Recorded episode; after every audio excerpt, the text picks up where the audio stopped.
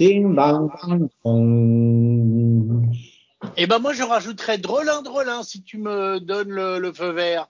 Drelin, drelin. Ah très bien, je vois que Franck Alam, chanteuse, mon cher Franck, comment vas-tu? Très bien, Guillaume, et toi? Eh ben écoute, je vais très très bien et je voudrais ouvrir mon calendrier et le marquer d'une pierre blanche. Et que va-t-elle symboliser, cette pierre blanche? Eh bien, elle va symboliser deux présentations sur lesquelles je ne vais pas fortement te faire réagir, parce que je pense que tu réagiras pas, quoique je vais peut-être être surpris, mais après, je voudrais philosopher. Euh, je voulais te dire que juin 2023, nous n'oublierons pas la présentation du nouveau casque de réalité virtuelle de Meta. Euh, on parle beaucoup de Metaverse depuis quelques années, à sa tarde à. Et puis, juin 2023, présentation du casque de réalité virtuelle et de réalité augmentée d'Apple. Euh, donc c'est quand même quelque chose euh, qui marquera, à mon avis, l'informatique, puisque Apple ne le présente pas comme un casque, d'ailleurs, il le présente comme un ordinateur spatial. C'est un ordinateur que tu te mets sur la tête et tu as des écrans devant les yeux. Et, moi, je voulais te faire réagir là-dessus parce que d'abord, je ne sais pas ce que tu en penses, mais surtout, j'aimerais savoir comment tu vois l'avenir en tant qu'objet de la téléphonie ou des, casques ou des ordinateurs. Est-ce que tu crois que c'est une bonne piste, c'est une mauvaise? Qu'est-ce que tu en penses? Comment tu vois ça dans 10 ans?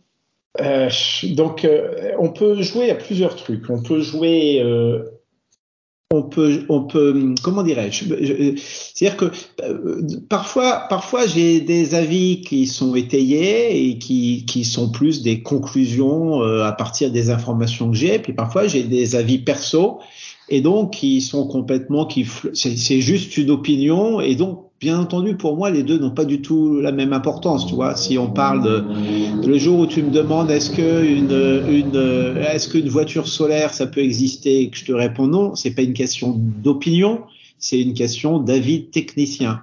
Maintenant, si tu me poses une question comme euh, euh, quel est selon toi l'avenir des, des, des casques de réalité virtuelle et en particulier celui d'Apple, eh ben j'ai aucun élément pour te donner une, une conclusion documentée et étayée. Par contre, je peux te donner un avis. Euh, je pense que c'est complètement con. Voilà. Donc, euh, c'est un peu brutal. Ben alors, j'aimerais te poser la question autrement. Ça fait depuis les années 70 que l'ordinateur, c'est un écran, un clavier, une souris. Alors, au début, l'écran était très gros parce que c'était des tubes. Après, il s'est un peu aplati, mais il n'y a pas eu de révolution. Donc, ma question, elle est plus philosophique. C'est est-ce que tu crois, et moi non plus, je n'ai pas tellement de réponse, que l'ordinateur va se transformer comme certains, certaines personnes qui voient dans l'avenir disent dans quelques temps on n'aura plus de téléphone dans les poches, il sera tellement miniaturisé qu'il sera dans nos oreilles et pourquoi pas dans nos lunettes. Et, l'ordinateur, est-ce que tu crois que dans, euh, dans une vingtaine d'années, ça sera toujours un écran, un clavier et une souris. Je pense que tu as vu la, la, présentation du copilote de Microsoft, qui est un espèce d'assistant virtuel qui va t'aider à utiliser ton ordinateur, tellement t'aider que tu auras presque plus rien à faire. Enfin, c'est pas que tu n'auras plus rien à faire, mais quand tu voudras changer la résolution de ton écran, au lieu d'aller avec ta souris dans panneau de configuration euh, et résolution, tu lui diras je veux changer la résolution de mon écran et il te la changera. Donc c'était, je voulais un peu voir ce que tu penses de. Ouais, c'est super intéressant parce que moi j'ai l'impression, j'ai l'impression qu'on met deux, deux, deux, deux sujets très différents dans le même panier là. Pour, pourquoi je dis que c'est complètement con? C'est parce que euh, les, les, producteurs de, il y a deux types de producteurs technologie, de technologie. Il y, a, il y a ceux qui partent de l'usage et il y a ceux qui partent de la technologie mise en œuvre. Et, et j'ai l'impression que ce qui fonctionne toujours, toujours, toujours, c'est l'usage. Preuve en est d'ailleurs que même les systèmes les pires, comme ceux des réseaux sociaux par exemple, ont connu et connaissent encore un engouement énorme alors qu'il n'y a aucune innovation technologique. C'est-à-dire que le, ce que les professionnels appellent le device, le périphérique, l'équipement, l'appareil, on appelle ça comme, comme on veut, n'est que le support d'un usage qui intéresse l'utilisateur. Et c'est jamais l'inverse. C'est-à-dire que euh, je pense que jamais on a réussi à vendre un appareil qui, servait à rien du tout, et, même quand c'est arrivé, en vrai, ça servait à quelque chose et pas toujours à ce à, quoi on s'attendait. C'est-à-dire que l'appareil est toujours au service de l'usage que va en faire l'utilisateur, et quand je parle de l'usage, je parle pas du tout de dire, tiens, pouvoir marcher euh, en regardant ses mails. Non, non, pour moi, un usage, le mail est un usage indépendamment de la, de la façon dont on, va le, mettre en œuvre. Et donc, je pense que que ces histoires de casques de réalité virtuelle, donc après on essaie, on change le nom, on colle du marketing là-dessus pour essayer de, faire boire des ânes qui n'ont pas soif. Mais personnellement, donc j'insiste bien, hein, là on est n'est plus dans la rubrique euh, on utilise des connaissances pour essayer de deviner ce que va être demain. On est dans de la vie purement subjectif. Euh, si je devais parier, je parierais bien que que ça marchera pas. Euh, Donc ça veut dire que tu parierais bien que dans 20 ans, on aura toujours un écran, un clavier et une souris? Non, non, c'est pas ce que j'ai dit. C'est pas ce que j'ai dit. Moi, je, je, pense, et revenons euh, dans nos amours communes, mon cher oui. Il, y a, il y a la voix, par exemple, et bien entendu, l'interaction vocale et auditive, c'est quelque chose qui est super intéressant. Mais c'est pas, c'est pas intéressant comme modalité technique. C'est intéressant par l'usage que ça induit. C'est-à-dire que la voix, ça permet d'interagir avec une machine, avec un robot, en exprimant un besoin de, de la façon la plus simple. J'ai chaud. Donc, si tu dis j'ai chaud, eh ben, le système qui est autour de toi, il va pouvoir participer pour euh, réguler la température, par exemple, mais peut-être en ouvrant la fenêtre, je sais pas moi. Et donc, c'est très simple, c'est que quand tu dis j'ai chaud, tu exprimes une sensation ou tu exprimes un besoin, un peu comme si tu dis tiens, je voudrais manger une glace. Euh, tu, et tu n'es plus obligé de passer par, par l'outil, par l'outil technique. Regarde, tout à l'heure, quand tu as dit, je veux changer la résolution. Eh ben, primo, je pense qu'on veut jamais changer la résolution de son écran. Tu veux, tu veux que ce soit plus gros ou tu veux que ce soit plus petit. C'est vrai. Et donc, le changement de résolution, c'est le moyen technique d'arriver à ce que tu veux faire. Et quand tu dis, ah, puis aller dans le panneau de configuration, c'est le moyen technique. Donc, tu vois, quand tu es sur le moyen technique de changer le moyen technique, là, tu un truc, tu es effectivement une grande distance d'une réponse euh, bien foutue à ton, aux besoins de ton utilisateur. Si ton utilisateur, tu lui dis juste, je voudrais que ce soit plus gros, eh ben, il est aujourd'hui à tout ce qu'il faut et, et, plus encore euh, aujourd'hui qu'il y a deux ans euh, pour faire en sorte que le système derrière lui sache que pour que ce soit plus gros, il faut changer la résolution de ton écran. Donc tu crois quand même à Copilot de Microsoft alors? Eh ben non, mais je crois à Copilot. Donc tu sais, je sais pas si, si ça s'appelle, si Copilot s'appelle. Ouais, ouais, Copilot, Copilot, ouais.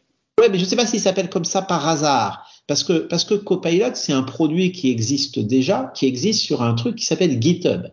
GitHub, donc ça, c'est, ça va être un peu, c'est quelque chose de très, très important, GitHub, dans le monde de l'informatique parce que c'est la plus grande plateforme de partage de code. C'est-à-dire que c'est l'endroit où, où, tous les programmeurs du monde hein, vont non seulement euh, chercher des outils techniques qui les intéressent, mais dans lequel ils vont également gérer leur propre production. C'est un, un, outil qui est extraordinaire pour euh, faire du travail collaboratif entre des gens qui partagent une même ambition, un même projet, mais qui partagent pas ni la même machine, ni la même pièce, ni très souvent le même pays, ni même la même langue. Et donc, c'est ça fait partie de ces, ces espèces de territoires utopiques de l'informatique qui fonctionnent super bien uniquement parce que les gens qui sont là ont globalement compris qu'en partageant un peu, on pouvait demander beaucoup à ce qu'il y a autour. Et donc GitHub, qui est à l'origine une plateforme indépendante, il y a quelques années, a été racheté par euh, une grosse boîte qui s'appelle Microsoft. Oh, quel hasard et, et, et GitHub a créé un truc, donc Microsoft qui s'appelle Copilot, qui est un système de génération automatique de programmes, de génération automatique de morceaux de code ou d'aide à la génération de code. Ce qui fait que un, un, un programmeur qui a besoin de faire un truc et qui se dit ça, il y a sûrement quelqu'un qui l'a déjà fait, eh bien, au lieu soit d'apprendre à le faire pour le refaire lui-même, soit de trouver un endroit dans un bout de programme où ça a déjà été fait, mais il va avoir un mal de chien à l'extraire, à le comprendre, à le, eh ben il utilise euh, une IA et qui, euh, une intelligence artificielle, à qui il va pouvoir poser directement la question. Euh, et cette IA va l'aider à produire le morceau de programme qu'il va pouvoir utiliser, qui va être directement adapté à son à son besoin. Et donc sur GitHub, euh, le truc qui s'appelle Copilot, euh, qui permet, le truc qui permet de faire ça s'appelle Copilot. Et donc, je suis pas allé voir la genèse du Copilot qu'on va retrouver dans nos outils bureautiques, mais ça m'étonnerait beaucoup que ce soit pur hasard, que, parce que ça fait la même chose. Et donc, au lieu, au lieu de, de produire du code pour euh, des programmeurs, ben, ça va produire du texte pour des rédacteurs et des tableaux numériques pour des gestionnaires et, ainsi de suite. Et donc, c'est super intéressant. Mais là, on est exactement dans l'usage. On, est, on est dans l'inverse, pour moi, du casque de réalité virtuelle. C'est-à-dire que on est bien dans un bonhomme a besoin d'écrire, je sais pas, moi, si demain tu me demandes de d'écrire un, d'écrire une, thèse ou en tout cas un, long rapport sur le comportement des sports de, de, champignons euh, mois de juin euh, en Basse-Normandie, euh, eh ben, il est fort possible que, que j'ai intérêt à utiliser un outil de un, une espèce de traitement de texte super intelligent qui fait que que quand je vais commencer à écrire mon texte et à me poser des questions, eh bien, il va m'aider à remplir les cases, voire à faire complètement mon document. Et donc, ça je suis tout à fait d'accord avec toi, mais, mais en, en, utilisant ta manière de voir les choses, je pourrais dire, je, moi, le casque, je ne sais pas si j'y crois ou si j'y crois pas. Hein, je te le dis tout de suite.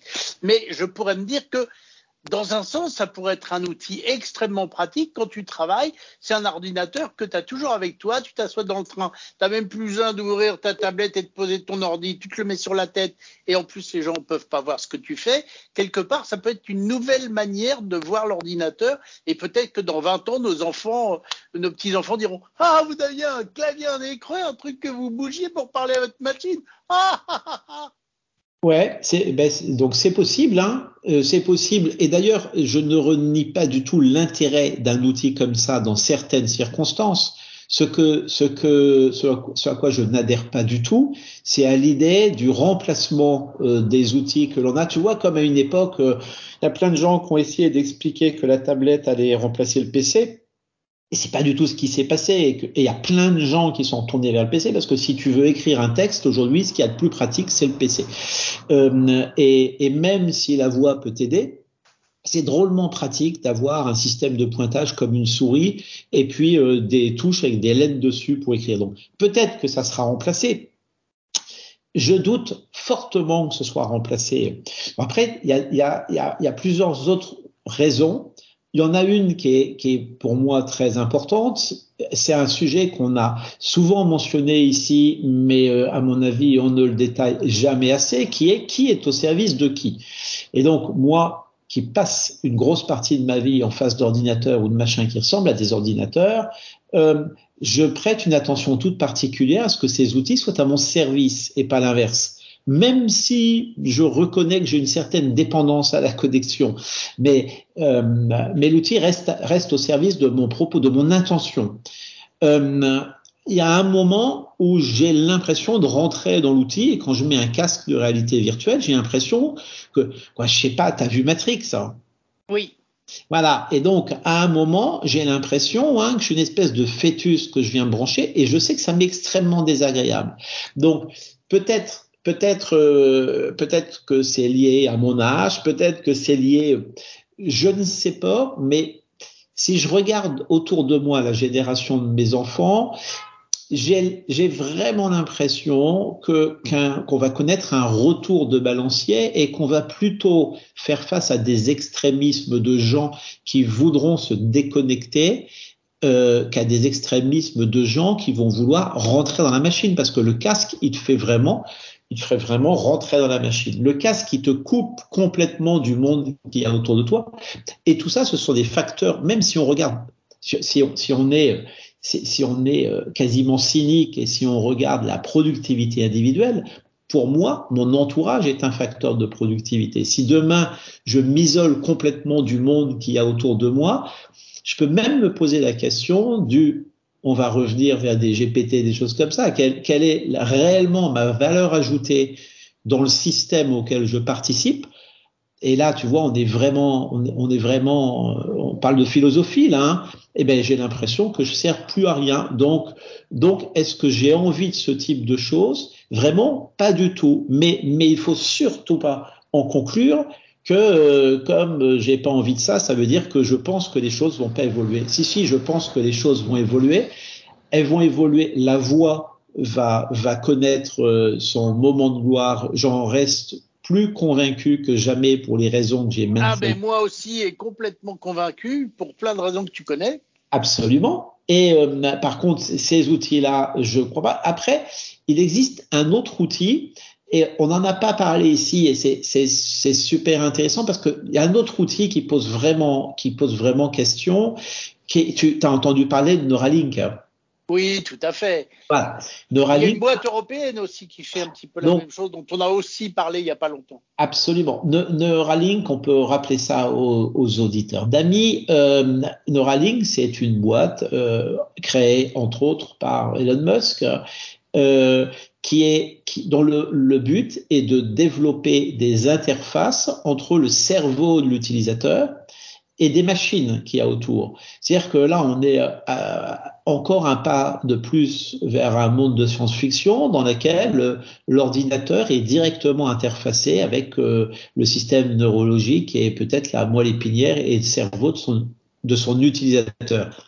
Euh, on, se demande vraiment si ça reste vraiment un utilisateur. Et donc là, là, c'est super ambigu cette vision-là parce que effectivement, on peut imaginer que, l'intention euh, va, devenir devinable. Je vais, donner un exemple. Pour moi, un des problèmes de la voix, il, il est la difficulté de correction. C'est-à-dire que quand tu fais quelque chose qui fonctionne super bien, prends l'exemple pour, pour ceux d'entre nous, d'entre vous, qui, euh, qui, qui dictent des messages vocaux euh, pour envoyer des SMS par la dont voix. Je fais par, dont je fais largement partie. Absolument. Et eh bien quand ça marche, c'est génial. Par contre, le jour où tu as un petit, où as, or ça arrive souvent, tu as une mauvaise interprétation, tu as une faute d'orthographe, tu as un nom propre qui a été mal orthographié ou quelque chose comme ça, eh bien la correction est beaucoup plus difficile. C'est-à-dire que, et c'est la correction, tu veux l'exprimer de façon vocale, c'est-à-dire que très souvent les gens qui composent des SMS, soit ils laissent la faute, soit ils reprennent la main et puis ils reprennent l'écran tactile pour venir corriger à la main le truc. Si tu veux exprimer la correction que tu désires effectuer, c'est super compliqué. Et donc, quand si demain tu as un, casque de réalité virtuelle pour interagir avec ton monde, je pense qu'on va rencontrer qu'on va rencontrer ce problème qui est que, que quand ça marche, ça marche bien et que mais dès que ça devient compliqué ou dès que c'est dès qu'il y a une erreur, l'erreur est, est, est, vraiment ennuyeuse à corriger. Et donc je suis d'accord avec toi, mais c'est là où je pense que le vocal et l'IA vont faire des progrès parce que moi je vois déjà quand je dicte un texte à mon Siri et je pense que c'est pareil dans le monde Android. Euh, mon Siri me propose de relire le texte que je vais envoyer. Alors c'est vrai que s'il y a une faute, bah, je peux pas la corriger. Alors, où je recommence et je redicte mon texte en essayant de changer de mots pour qu'ils le comprennent bien, euh, ou alors je me dis, bon, bah, c'est pas grave, je l'envoie quand même. Mais je pense que dans l'avenir, déjà, l'IA te permettra de moins faire de fautes. Peut-être que la reconnaissance vocale sera tellement meilleure dans cinq ans qu'il comprendra mieux ta dictée. Donc, je pense qu'on arrivera à faire ce progrès. D'ailleurs, je fais une parenthèse sur le casque de réalité virtuelle et augmentée d'Apple. Ils ont dit que ça se dirigerait à la voix, avec les mains et euh, à la vision de tes yeux, puisqu'ils voient comment tes yeux bougent. C'est rigolo. Ouais, ouais, mais tu vois, pour finir sur la gestion de, l'erreur, ce que j'entends par erreur, hein, c'est c'est la mauvaise interprétation de la consigne par la machine. Quand, quand tu dictes un texte, c'est assez facile de se rapprocher vers du zéro erreur.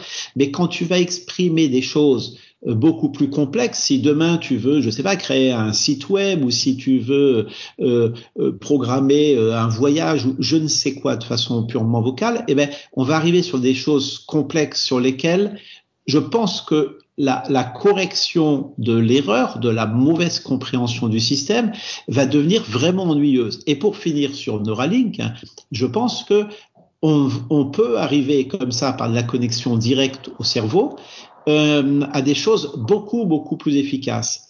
Mais se repose encore plus la question du, à ce moment-là, qui est le maître et qui est l'esclave. Et, là, j'ai des grands doutes. Tu m'as entendu plusieurs fois dire que je pensais que nous n'aurions jamais massivement de voitures autonomes sur nos routes, non pas parce que ça n'a, c'est pas possible techniquement, mais parce que ça n'a pas d'intérêt humainement. Eh ben, je me pose un peu la même question sur des, liens très directs entre le cerveau et des machines, à l'exception bien entendu de la correction de handicap. Et dans les choses qu'on a vues ces derniers jours que je trouve extraordinaires, c'est ces systèmes qui permettent justement de la connexion soit directe au niveau neurologique, soit par l'interprétation des activités cérébrales, à faire remarcher des gens en recablant des gens et faire en sorte que le cerveau puisse ordonner aux muscles alors que le système nerveux ne le permet plus. Et là, on arrive sur des choses qui effectivement sont, sont merveilleuses. Mais comme dans tant d'activités humaines, la limite entre l'enfer et le paradis, elle est bien ténue. Eh bien, bravo, une fois de plus, j'adore ta manière de philosopher. Et, et c'est vrai qu'il y a un truc que tu as dit avant de conclure ce podcast, il y a un truc que tu as dit où je suis complètement d'accord avec toi, c'est que euh, quand on a un casque euh, de réalité virtuelle ou augmentée sur la tête, on s'isole du monde et c'est peut-être ça qui sera le, frein, parce que même moi déjà, juste un casque audio, euh, j'aime bien quand j'écoute des trucs et que je suis tranquille assis sur mon lit ou dans un fauteuil, mais quand je marche dans la rue, j'aime pas être coupé des sons extérieurs et je n'arrive pas, je suis peut-être un vieux con, mais je n'arrive pas à marcher avec un casque sur la tête en écoutant de la musique, j'y arrive pas, ça me déconcentre. Donc je pense que ça, ça va être en fait, c'est pas la technique qui freinera, c'est l'acceptation sociale de la chose. Et là, par contre, je te rejoins. Je pense que c'est peut-être pas gagné, mais le temps nous le dira. En tous les cas, merci Franck d'être venu te poser sur euh, le podcast d'amis. Et si vous voulez donner votre euh, avis Là-dessus, bah, c'est tout simple. 01 76 21 18 10 ou contact. Et puis, ne l'oubliez pas, mettez-nous des petites étoiles, des commentaires, abonnez-vous. Et youpi, mon cher Franck, à bientôt. À bientôt, Guillaume.